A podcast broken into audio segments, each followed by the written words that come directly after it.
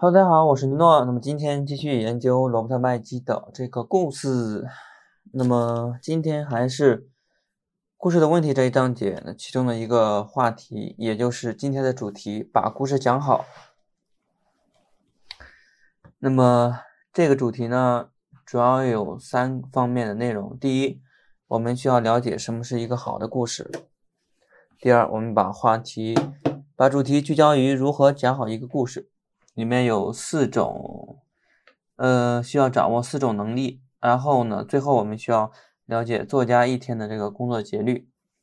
OK，那么回到第一个问题，什么是一个好的故事？那么好的故事就是值得讲且世人愿意听的东西，但是发现这些却是你自己孤独的这个任务。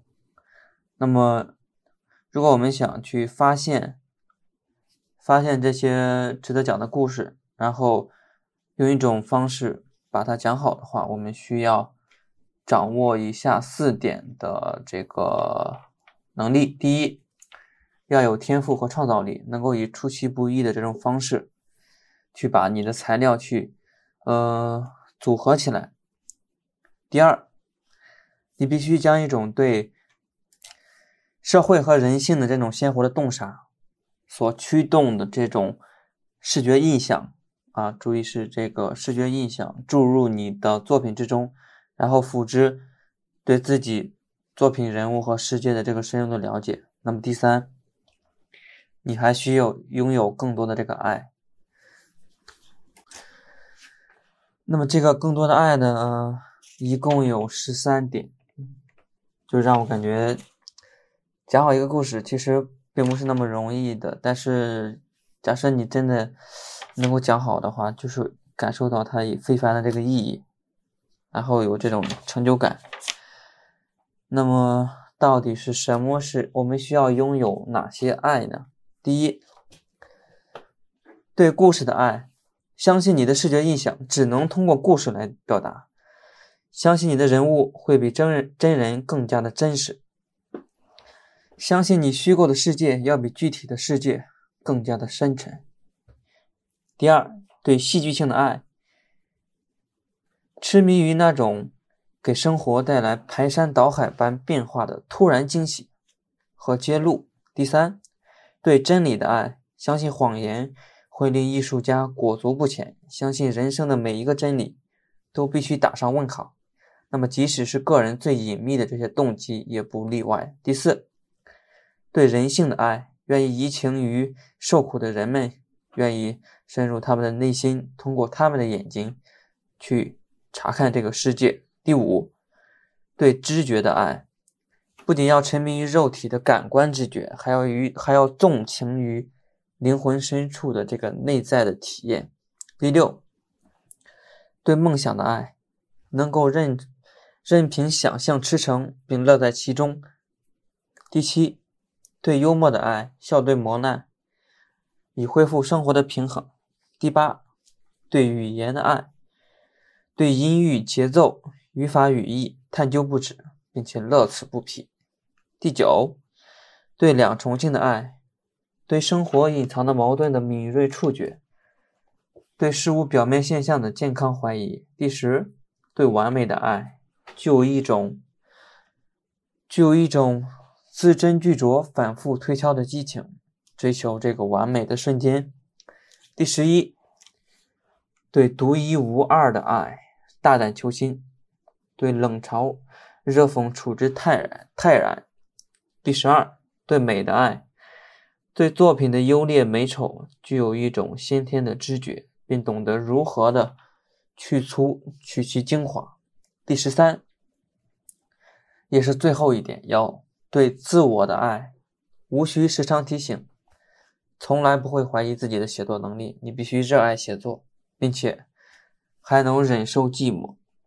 哇，我觉得这三条就是把一个好的、出色的作家所需要具备的全部的素质都罗列的非常的清楚，而且非常深刻。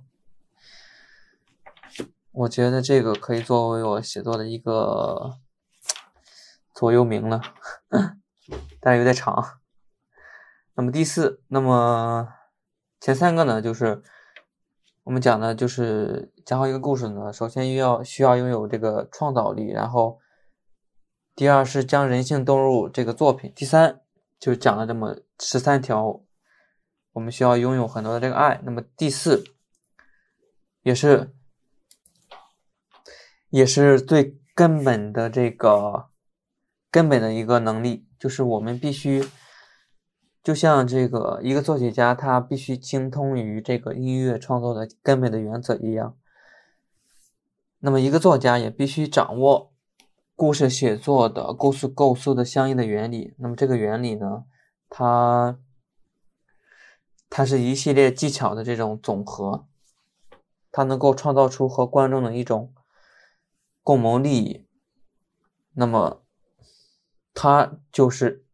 叫做故事手艺，那么故事手艺呢？它就是作为一种所有讲故事方法的总和，能够吸引着观众深刻的投入你的世界，流连忘返。然后最后，它还能以能以一种感人至深、意味深长的这种体验去回报观众的这种热情，这是他们掌握之后的所达到的这种效果。但是如果一个作家如果没有掌握这些手艺的话，他最终。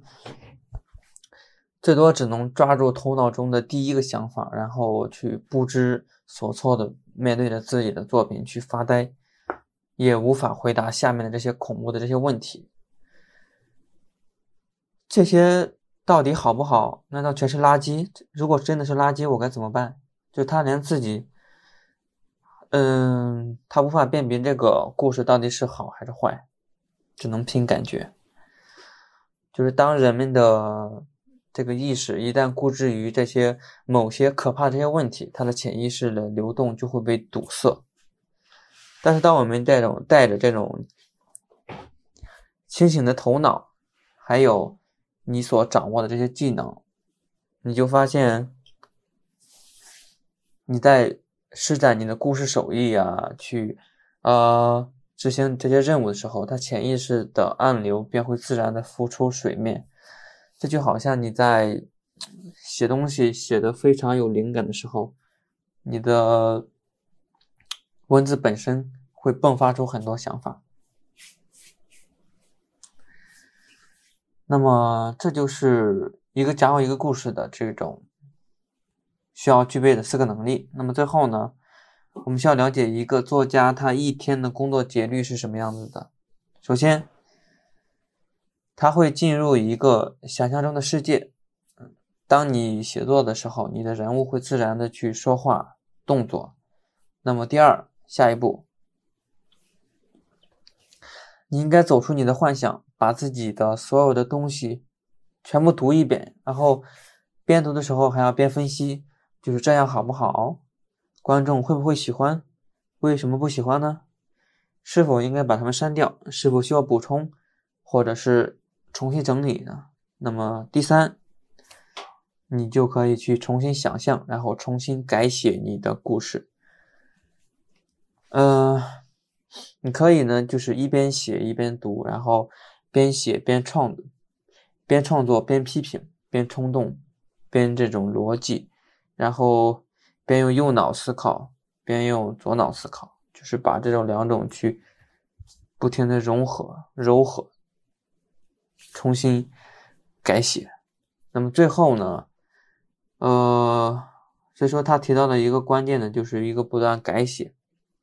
那么改写的这个质量呢，就是取决于你对这个故事手艺、写作手艺的这个掌握，也就是刚才说的这个故事原理，这些所有讲故事的方法、技巧总和的这种掌握的程度。哇，OK，今天讲的还比较顺畅哦。结束，我们下期再见喽，拜拜，晚安。